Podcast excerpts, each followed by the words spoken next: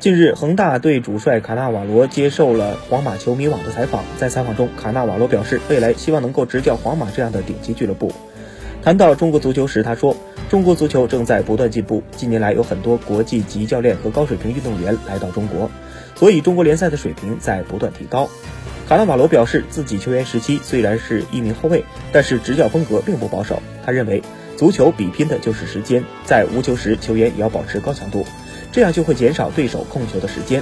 他说：“我是一个雄心勃勃的人，执教的最高目标就是皇家马德里。我从执教开始就有明确的目标，就是希望未来能够执教皇马这样的顶级豪门。”